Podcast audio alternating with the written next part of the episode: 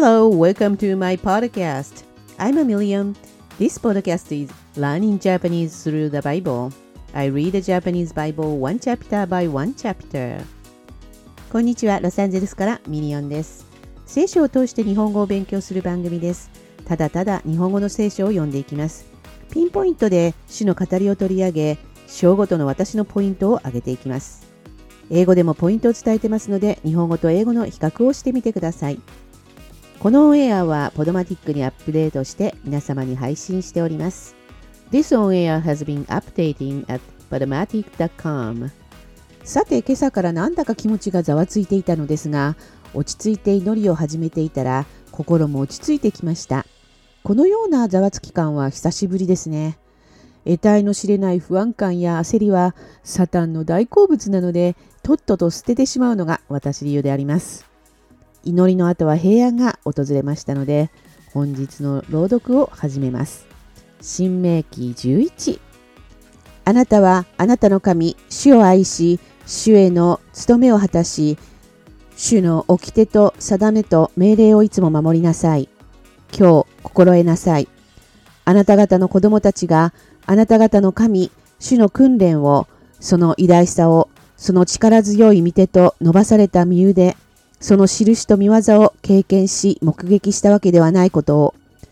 主がエジプトでエジプトの王ファラオとその全土に対してなさったこと、またエジプトの軍勢とその馬と戦車に対してなさったこと、すなわち彼らがあなた方の後を追ってきた時に、足の海の水を彼らの上にあふれさせ、主がこれを滅ぼして今日に至っていること、またあなた方がこの場所に来るまでに荒野であなた方に対してなさったこと、またルベンの子、エリアブの子であるダタンとアビラムに対してなさったこと、すなわちイスラエルの全体のただ中で地がその口を開け、彼らとその家族、その天幕、また彼らにつく生けるものすべてを飲み込んだことなど、これら主がなさった偉大な見業のすべてを自分の目で見たのはあなた方である。あなた方は私が今日あなたに命じるすべての命令を守りなさい。それはあなた方が強くなり、あなた方が渡っていって所有しようとしている地を所有するため、また、主があなた方の父たちに誓って、彼らとその子孫に与えると言われたその土地、すなわち、父と蜜の流れる地であなたの日々が長く続くようにするためである。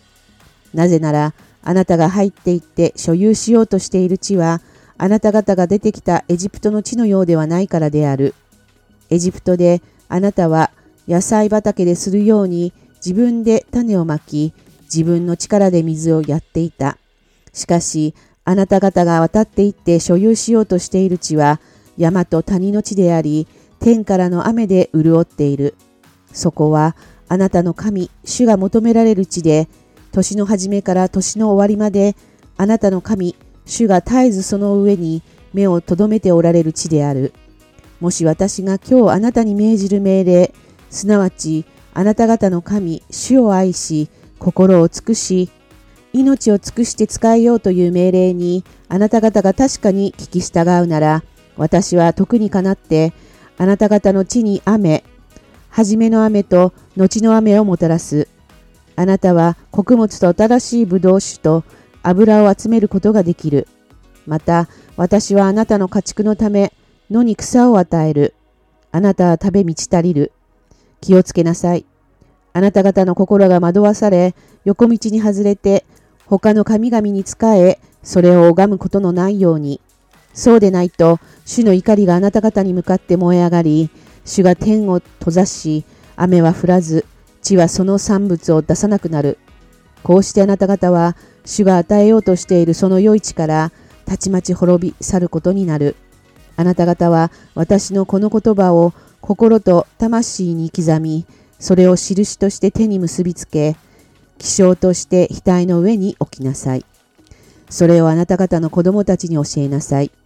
あなた方が家に座っている時も、道を歩く時も、寝る時も起きる時も、これを彼らに語りなさい。これらをあなたの家の戸口の柱と門に書き記しなさい。それは主があなた方の父祖たちに与えると誓った地であなた方の日数とあなた方の子孫の日数が天の地の上にある日数のように多くなるためである。もしあなた方が私の命じるすべての命令を確かに守り行い、あなた方の神、主を愛して、主のすべての道に歩み、主にすがるなら、主はこれらの国々をことごとくあなた方の前から追い払い、あなた方は自分たちよりも大きくて強い国々を占領することができる。あなた方が足の裏で踏む場所はことごとくあなた方のものとなる。アラノからレバノンまで、あの川、ユーフラテス川から西の海に至るまでがあなた方の領土となる。誰一人としてあなた方の前に立ちはだかる者はいない。あなた方の神、主はあなた方に約束された通り、あなた方が足を踏み入れる地の前面にあなた方に対するおののきと恐れを生じさせる。見よ、私は今日、あなた方の前に祝福と呪いを置く。祝福とは、私が今日あなた方に命じる、あなた方の神、主の命令に聞き従った場合であり、呪いとは、あなた方の神、主の命令に聞き従わず、私が今日あなた方に命じる道から外れて、あなた方の知らなかった他の神々に従っていった場合である。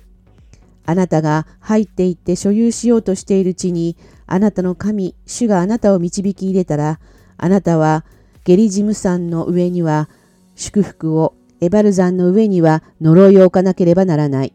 それらの山は、ヨルダン川の向こう側、日のいる方のアラバに住むカナン人の地にあり、ギルガルの向かい、モレのカシの木の付近にあるではないか。あなた方はヨルダン川を渡り、あなた方の神、主があなた方に与えようとしておられる地に入って、そして行って、それを所有しようとしている。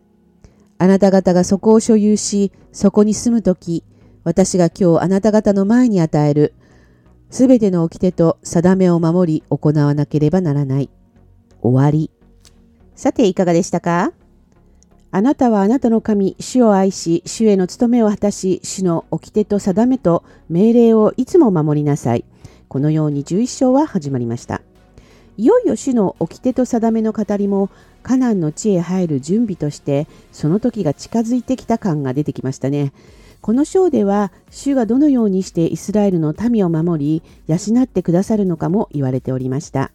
そして一時も目を離さずに一年中彼らに目を留めておられる地でもある。そんな風に語っておりました。さて本日のピックアップは一節です。あなたはあなたの神、主を愛し、主への務めを果たし、主の掟と定めと命令をいつも守りなさい。Therefore you shall love the Lord your God, and keep his church, his statute, his judgment, and his commandments always いかがでしたかそれではあなたにとって心落ち着く一日でありますようにお祈りしております。では本日はこの辺で。バイバイ。